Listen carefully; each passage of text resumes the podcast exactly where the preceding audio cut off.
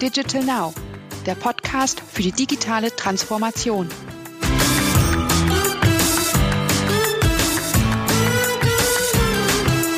Herzlich willkommen zur neuen Folge unseres Valentic Podcast Digital Now. Die heutige Folge führt uns in die Schweiz, genauer zu unserem Business Analytics Team nach Zürich. Dort sprechen Tommy Delinatz und Stefanie Meyer darüber, wie der Quereinstieg in die IT-Beratung gelingt und warum eine unkomplizierte Planungssoftware wie Anaplan eine Beratung nicht überflüssig macht. Die beiden überraschen mit schonungsloser Offenheit und scheuen auch die großen Themen nicht. So lernen wir, welche Vorurteile an der Beratungsgilde haften und wie sich die schweizerische und deutsche Mentalität voneinander unterscheiden. Und wer ganz genau hinhört, erlebt, wie Steffi Tommy mit ihrer Schlagfertigkeit für eine Sekunde sprachlos macht.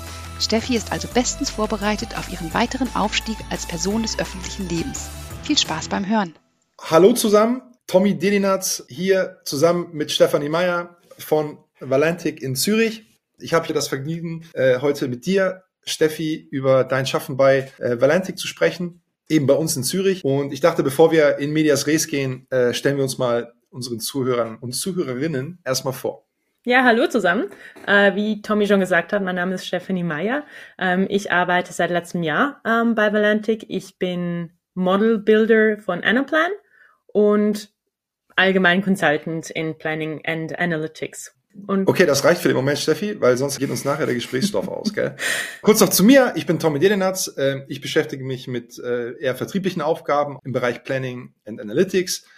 Und eben, ich habe heute das Vergnügen, der Grillmeister zu sein und Steffi hier ähm, im großen Stil auszufragen über ihr Dasein bei Valentik in Zürich. Steffi, jetzt ist ja so, dass du kürzlich ähm, eine Person des äh, öffentlichen Lebens geworden bist. Mhm. Vielleicht kannst du kurz erläutern, was ich damit meine. Gerne. Ähm, ja, also ich habe einen Blogpost geschrieben äh, über meinen Einstieg, also meinen Quereinstieg eigentlich äh, bei Valentik ähm, weil ich vorhin nicht in diesem Bereich gearbeitet habe. Und ja, wie ich dazu gekommen bin, was ich vorhin so gemacht habe und wie es mir jetzt bei Valentix so geht. Da du ja jetzt eine Person des öffentlichen Lebens bist, gibt es einen ehrlichen, investigativen und äh, nichts als die Wahrheit Podcast, da ja die Öffentlichkeit jetzt ja ein berechtigtes Interesse an, an deiner Person hat. Ne? Und vielleicht Vielleicht kannst du kurz noch erzählen, ähm, eben damit wir unsere Zuhörer und Zuhörerinnen äh, auch ein bisschen äh, den Kontext geben, was du denn vorher gemacht hast, bevor du zu Valente gekommen bist. Genau, also ursprünglich ähm, komme ich aus der Hotellerie, aus der Gastronomie. Ähm, ich habe dort eine Lehre gemacht und ich bin dann aber über verschiedene Branchen so langsam in die Finanzwelt reingerutscht. Äh, ich habe da unter anderem ähm, bei einem Wirtschaftsprüfer gearbeitet und dann bei einem internationalen Konsumgüterlieferanten. Ähm, nebenbei habe ich dann noch Betriebsökonomie studiert und wie gesagt, ich bin dann so ein bisschen in die Finanzen gerutscht und habe mich schon immer für IT interessiert, aber habe mir das halt irgendwie nie überlegt, so ganz im Ernst jetzt da zu arbeiten. Ähm, genau, bin dann aber am Ende des Tages äh, von den Finanzen dann in die IT gewandert. Ähm, bin jetzt hier bei Valentic. Wenn euch das interessiert und wenn ihr darüber mehr wissen wollt, dann könnt ihr gerne den Blogpost lesen. Ja, oder wir diskutieren es jetzt hier mal ganz im Ernst äh, zu Ende. um nochmal äh, den Bezug zu nehmen zu dem Artikel, also ich zitiere da gerne. Ich habe mich lange davor gescheut, meinen Fokus in Richtung IT-Consulting zu richten. Kannst du jetzt vielleicht nochmal kurz erklären, warum du das denn so gescheut hast? Und äh, ist da die Betonung eher auf IT oder auf Consulting? Ähm, also ehrlich gesagt, die Betonung ist auf beiden und die Begründung ist eigentlich bei beiden auch dieselbe. Äh, ich hatte einfach Vorurteile. Ich kann nicht mal so genau sagen, woher die kommen. Ähm, beim einen, also IT, ich hatte halt die Vorurteile, dass ich da irgendwo in einem Keller sitzen muss und, und code am, am PC. Ähm, das wäre jetzt für mich nicht so ein Traumjob. Ähm, und habe dann aber zum Glück bin ich dann auch mit Leuten in, ins Gespräch dann gekommen, die in diesem Bereich schon arbeiteten und die hatten mir dann auch sagen können, dass das nicht so ist äh, und haben mir das Ganze. Also sie sitzen nicht im Keller, aber Code schon. ja, so in etwa. ähm, und genau, die konnten mir das ein bisschen näher bringen. Und bei Consulting war ich ehrlich gesagt auch sehr skeptisch, weil ich hatte halt hier auch so ein bisschen die Sicht, dass das Ganze so ein bisschen angeberisch und viel Gelaber ist und so keine ähm, keine echten Werte, sage ich mal, dahinter stehen können ähm, und dass es mehr so um Selbstinszenierung geht in diesem Geschäftsfeld. Ähm, und ich hatte mir eigentlich dabei immer vorgestellt, ja, wenn ich dann mal ein bisschen älter bin und auch ein bisschen was weiß und keine Ahnung, schon Erfahrung halt mitbringe, dann wäre, wäre Beratung was für mich. Ähm, weil ich finde, man kann halt nicht beraten, wenn man selber keine Ahnung hat. Äh, und ja, und da dachte ich nun, jetzt wo ich 30 Jahre alt bin, bin ich alt genug, um äh, in dieses Feld sozusagen reif fortzuschreiten. Das Feld zu beackern. Okay, das ist doch gut. Kannst du dann mal erklären, worin deine IT-Consulting-Tätigkeit jetzt genau besteht? Also bist du tatsächlich am Beraten und schubst den ganzen Tag Slides in der Gegend rum oder worin besteht deine IT-Consulting-Tätigkeit? Also Slides habe ich tatsächlich bis jetzt noch ähm, keine gebastelt. Ähm, Im Prinzip. Ist schon mal gut. Ist schon mal gut, ja. ich kann das nämlich nicht so gut. Nee, ähm, im Prinzip baue ich äh, Software in Anaplan. Ähm, und das ist aber nicht nur das, also es ist ein, finde ich, sehr vielseitiger Job. Also einerseits kann man sich das so vorstellen, es, ist, es gibt so eine typische Situation, die wir beim Kunden antreffen. Und das ist, also wir arbeiten ja in der Planungsberatung und man kann sich das dann eigentlich so vorstellen, Unternehmen sagt, okay, wir machen unsere Planung im Excel und wir haben sehr viele Probleme, sei das die Skalierung, wir haben zu viele Daten, es ist unübersichtlich, die Prozesse sind zu lange, wir haben keine Userrechte und so weiter. Ähm, und dann kommen sie zu uns damit und wir zeigen ihnen dann eigentlich eine Lösung auf, wie das Ganze in einer Plan umzusetzen wäre, ähm, damit halt all diese Probleme gelöst werden. Ähm, und oftmals Vielleicht müssen wir kurz noch sagen, was Anaplan ist Genau. oder Anaplan, äh, wie, wie man es auch nennt. Aber Mhm. wir wollen nicht, wir wollen jetzt nicht so viel Schleichwerbung machen äh, für die Kollegen. Aber es ist im Grunde ähm, eine sehr flexible Planungslösung, die so im Enterprise-Bereich ähm, eben einsetzbar ist, weil sie sehr performant ist. Man kann äh, extrem flexibel was bauen. Man hat das ganze User-Management, das skaliert. Das ist ähm, eben auf Enterprise-Niveau im Gegensatz zu diesen ganzen, ganzen Excel- und Access-Lösungen, die wir, die wir vielfach antreffen. Ähm, aber jetzt musst du mal sagen, in, in, im Rahmen deiner Tätigkeit ist es tatsächlich so, dass diese Software durch deine Hände sozusagen erbaut wird, ja? Äh, Habe ich das richtig verstanden? korrekt. Wie kann das sein, dass jemand, der, also ich nehme an, du warst ja dann irgendwie vor zehn Monaten oder so, bevor du halt zu Valente gekommen bist, hast du selber, warst du auch so im Excel-Bereich unterwegs, oder? Ja, sehr, sehr intensiv. Intensiv. Du warst so eine von diesen Excel-Klavierspielerinnen, nehme ich an, oder? Genau. Okay, schön. Wie kann das sein, dass du jetzt nach zehn Monaten in der Lage bist, ähm, Software in so einem hochskalierten System zu bauen? Wie, wie ist das möglich? Tja, Tommy, ich bin einfach unglaublich intelligent. Das, gut, deswegen bist du eingestellt worden. Ja. nee. Spaß beiseite. Äh, und zwar kann man das halt lernen. Äh, und zwar gibt's so ein, ähm, also als ich bei Valentic dann angefangen habe, gab's da einen Kurs, den kann man online machen. Das also im Self-Learning. Und das Ganze dauert in etwa einen Monat und dann hat man so eine Einführung in das Tool. Und dann kann man eigentlich schon sehr viel ähm, selbstständig umsetzen, mal erste Use Cases bauen. Und dann lernt man natürlich sehr viel auch über die Solution Architects. Das ist so ein Titel, den man dann kriegt, wenn man schon lange auf ähm, dem Pro Programm arbeitet. Ähm, von denen lernt man sehr viel und dann auf dem Projekt halt live direkt. Aber das steht ja schon ein bisschen im Gegensatz zu dem, was Consultants normalerweise machen. Ne? Also gerade im IT-Bereich ist ja so, dass die meisten Firmen dann irgendwie darauf angewiesen sind, ähm, gewisse Ressourcen in Anspruch zu nehmen, also ne, irgendwelche Entwickler, im, sei es im SAP-Bereich oder äh, welcher Bereich das auch immer ist, wo Leute halt was können, was sie jahrelang gelernt haben und auf Grundlage von diesem Wissen, was sie halt sich angeeignet haben, werden die halt grundsätzlich so als Berater engagiert, um dann Implementierungen vor Ort vorzunehmen. Du hast gerade erklärt, du bist nach einem Monat mehr oder weniger parat gewesen, auf solche Projekte zu gehen. Und das steht ja krass im Gegensatz dazu. Dann stellt sich mir eigentlich die Frage, wozu braucht denn dann so eine Firma uns, wenn die das selber so schnell lernen können? Ja, das stimmt. nee, äh, gute Frage, Ja, danke. so- ja, gute Frage, verstehe ich auch nicht. Sehr Weiß ich auch valide, nicht weiß ich genau. nicht. Nee, nee also oftmal geht's ja eigentlich nicht nur darum, dass man die Software baut, sondern auch die Prozesse anzupassen und zu verbessern. Ähm, und da bringe ich ja schon viel Erfahrung mit. Also das habe ich ja schon in meinem Rucksack, das habe ich nicht. Ja, du bist ja schon 30, Monat. ne? Ich bin ja schon 30.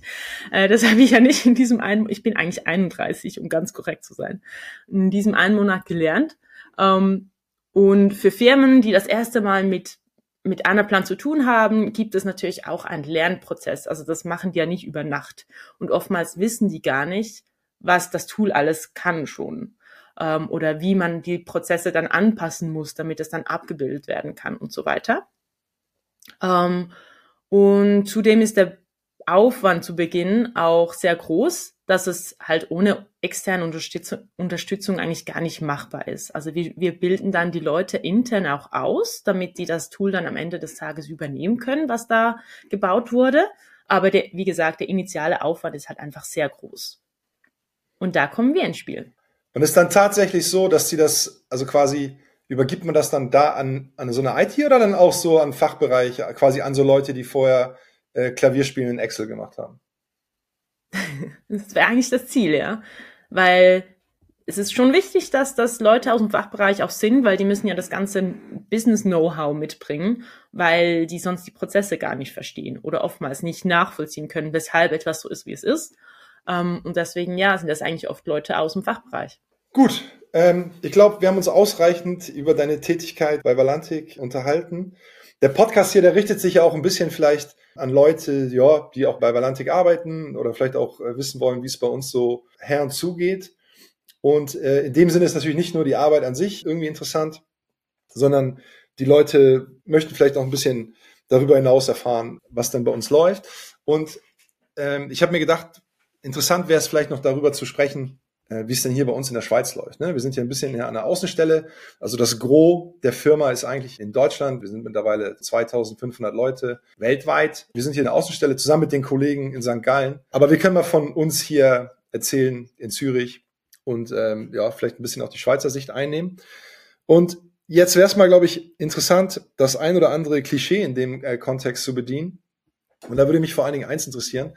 Du als Schweizerin, hast ja jetzt auch schon auf dem einen oder anderen Projekt mit äh, Kollegen und Kolleginnen aus äh, Deutschland gearbeitet und äh, auch mit Kunden äh, in Deutschland. Und da wäre es mal vielleicht interessant zu wissen, äh, wie sich denn da anders arbeitet, äh, als das in der Schweiz der Fall ist.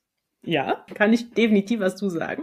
Ähm, also grundsätzlich hatte ich bis jetzt das Glück, immer tolle Kunden und KollegInnen zu haben, jetzt sei das in Deutschland und in der Schweiz. Es ist mir aber schon auch aufgefallen, dass die Kommunikation zum Teil ein bisschen unterschiedlich ist. Ähm, also zum Beispiel sind wir halt einfach nicht ganz so direkt in der Schweiz. Das heißt, eigentlich sind wir schon direkt, aber halt zwischen den Zeilen. Ähm, und das kann manchmal ein bisschen zu äh, Verwirrung führen. Bei wem? Ähm, bei den anderen, weil ich weiß ja, was ich meine. Also was, ist der, was ist denn zum Beispiel der Klassiker so? Was ist eine Frage, die ein Deutscher zum Beispiel einfach mit Nein beantworten würde, während du ganz, ganz lieb und nett sagst Nein und irgendwie gar nicht Nein sagst, sondern irgendwas anderes? Also ich würde dann schon Nein sagen, aber ich würde halt zwischen den Zeilen Nein sagen. Also ich würde dann sagen, ja, das klingt sehr interessant. Und das ist dann eigentlich ein Nein. ja, aber das, ich meine, das liegt ja auf der Hand, dass man das nicht versteht, oder? Ja, für halt SchweizerInnen nicht. Aber da, ähm, ja, kann es halt mal interessant werden. Es war für mich auch ein cooles Learning, mal ein bisschen direkter zu sprechen, aber halt auch sehr schwierig. Ich bin jetzt auch schon lange in der Schweiz und ich glaube, ich hatte da ähm, am Anfang auch meine Problemchen. Das kann ich mir bei deiner Direktheit gar nicht vorstellen. ja, genau. Und wenn man jetzt, wenn man jetzt davon ausgeht, jemand aus Deutschland ähm, kommt zu uns nach Zürich. Wir haben ihn rekrutiert oder so. Ist ja kürzlich auch mal passiert, dass wir jemanden aus Hamburg dann hier neu bei uns in Zürich begrüßen konnten. Oder sei es nur für ein Projekt. Gibt es da eine Empfehlung, die du, die du vielleicht abgeben könntest? Ich hätte wahrscheinlich so einen Tipp und eine Bitte. Äh, Tipp wäre, redet einfach immer im Konjunktiv, weil alles andere wirkt zu harsch, zu extrem für uns. Ähm, und die Bitte wäre, sagt einfach nie, niemals ach, eure Sprache ist so niedlich. Mit diesem Li immer hinten dran. Weil das stresst enorm. Apropos Sprache, warum sprichst du so Hochdeutsch, wie du Hochdeutsch sprichst? Normalerweise bei Schweizern würde man ja was anderes erwarten. Kannst du mal kurz so Schweizer Hochdeutsch sprechen? dann mache ich aber mich über meine Schweizer Freunde lustig. Das will ich ja eigentlich nicht machen. Okay, ist ein, ist ein kleiner Unterschied. Ne? Genau, wenn normalerweise würden, würde man das erwarten, wenn man so, also typischerweise kennt man Schweizer Hochdeutsch so aus dem Fernsehen, ne? Wenn der, wenn der Schweizer Skifahrer irgendwie interviewt wird, dann redet er genauso wie du gerade. Korrekt. Aber du redest nicht so. Nein. Warum redest du nicht so? Also eigentlich dachte ich mir, 80 Millionen Menschen können Deutsch sprechen. Dann sollte ich das eigentlich auch hinkriegen. Ähm, nee, und ich habe das gelernt, als ich ja in Südafrika bei einem Austausch war ich habe da studiert ein halbes Jahr und da waren sehr viele Deutsche, mit denen habe ich Deutsch gesprochen und die haben mich immer ausgelacht. Und dann habe ich es mir halt abgewöhnt. Es war also eigentlich Mobbing. Aha, du hast Hochdeutsch in Südafrika gelernt, ist auch interessant. Vielleicht sollen wir das auch nochmal schnell klarstellen. Wenn so ein Schweizer Hochdeutsch redet, so wie du das gerade gemacht hast, dann ist das ja eben kein Schweizerdeutsch. Nein. Also wenn ich so spreche, dann ist das nicht Schweizerdeutsch. Das vielen auch nicht klar. Ja, gut. Ähm, Vielleicht noch ein anderes Thema, das äh, interessant ist in dem, in dem Kontext, der wieder bei uns die Arbeit ist. Ähm, und das gilt im Speziellen für dich, äh, glaube ich, ist auch noch interessant für unsere Zuhörer. Dieses Thema IT-Consulting, ne, in, in dem du drin steckst. Abgesehen von dem, was du machst und so weiter und so fort, haben wir schon gehört, äh, dass das irgendwie speziell ist und dass man da relativ schnell irgendwie ähm, da up to speed kommt und das lernen kann. Aber es ist doch trotzdem so, dass dieses IT-Consulting und vielleicht auch generell dieses Digitalisierungsthema eine ziemliche Männerdomäne ist. Der Stereotyp von jemandem im IT-Consulting ist irgendwie Mann, Informatiker und das, das bist jetzt schon nicht du. Jetzt, jetzt wäre die Frage, ähm, wie erlebst du das? Wie groß ist der Frauenanteil wirklich? Triffst du viele Frauen äh, da, wo du unterwegs bist? Und wie, wie ist das so mit der Akzeptanz? Ist das gar kein Problem oder bedienen Stereotypen vielleicht auch ja, gewisse gewisse Verhaltensweisen, die dann nicht so lustig sind für dich. Ja, also ich finde es schön, dass du nochmal auf die Stereotype kommst, weil wie gesagt, ich hatte die ja alle auch ähm, und war dann eigentlich. Wie meinst du, du hattest die auch alle? Also so dieses IT-Stereotyp, es sind alles Männer und es ist so ein bisschen. Ah, du hattest die im Kopf, meinst du so die? Ja, genau, genau. Ich hatte diese Stereotypen im Kopf ähm, und das ähm, kann ich eigentlich alles widerlegen. Also von all den Leuten, mit denen ich bis jetzt Kontakt hatte. Ähm, die waren halt einfach ganz normale Menschen, wie die halt in jedem Unternehmen auch vorkommen. Ähm, und ja, es ist sehr männerlastig. Also wir sind jetzt bei uns im Team drei Frauen von etwa 15 Leuten, aber das fällt halt nicht auf im Alltag. Also ich werde jetzt nicht anders behandelt, weil ich eine Frau bin oder jemand wird auch nicht anders behandelt, weil er ein Mann ist. Also muss ich schon sagen, war ich sehr positiv überrascht. Ähm, kann vielleicht auch damit zusammenhängen, dass wir halt ein sehr junges Team sind, sehr offen. Meine Stereotypen haben sich nicht bestätigt. Gut, schön, Steffi. Ähm, Gibt es noch irgendwelche weiteren ähm, Eindrücke, die du der Hörerschaft äh, gerne über dich und dein Arbeitsleben bei, bei Valantic in Zürich mitteilen möchtest? Oder denkst du, ähm, du hast alles gesagt, was du sagen wolltest? Und habe ich dich alles gefragt, äh, was ich dich hätte fragen sollen? Ja. ja, ist doch schön. Gut, dann ähm, denke ich, sind wir schon am Ende. Ich, ich hoffe, wir konnten ja einen guten Eindruck darüber äh, vermitteln, wie es ist, äh, bei uns zu arbeiten, äh, wie es ist, äh, im Modelbilderbereich äh, unterwegs zu sein. Ich glaube, es ist interessant für jeden, der einen Fachbereichshintergrund hat und einen Schritt ins IT-Consulting äh, machen möchte. Und ähm, in diesem Sinne äh, bleibt mir nur einen schönen Tag zu wünschen. Steffi, übrigens auch dir. Ebenso. Und dann war's das für heute von unserem Podcast. Tschüss zusammen, hat mich gefreut. Auf Wiederhören.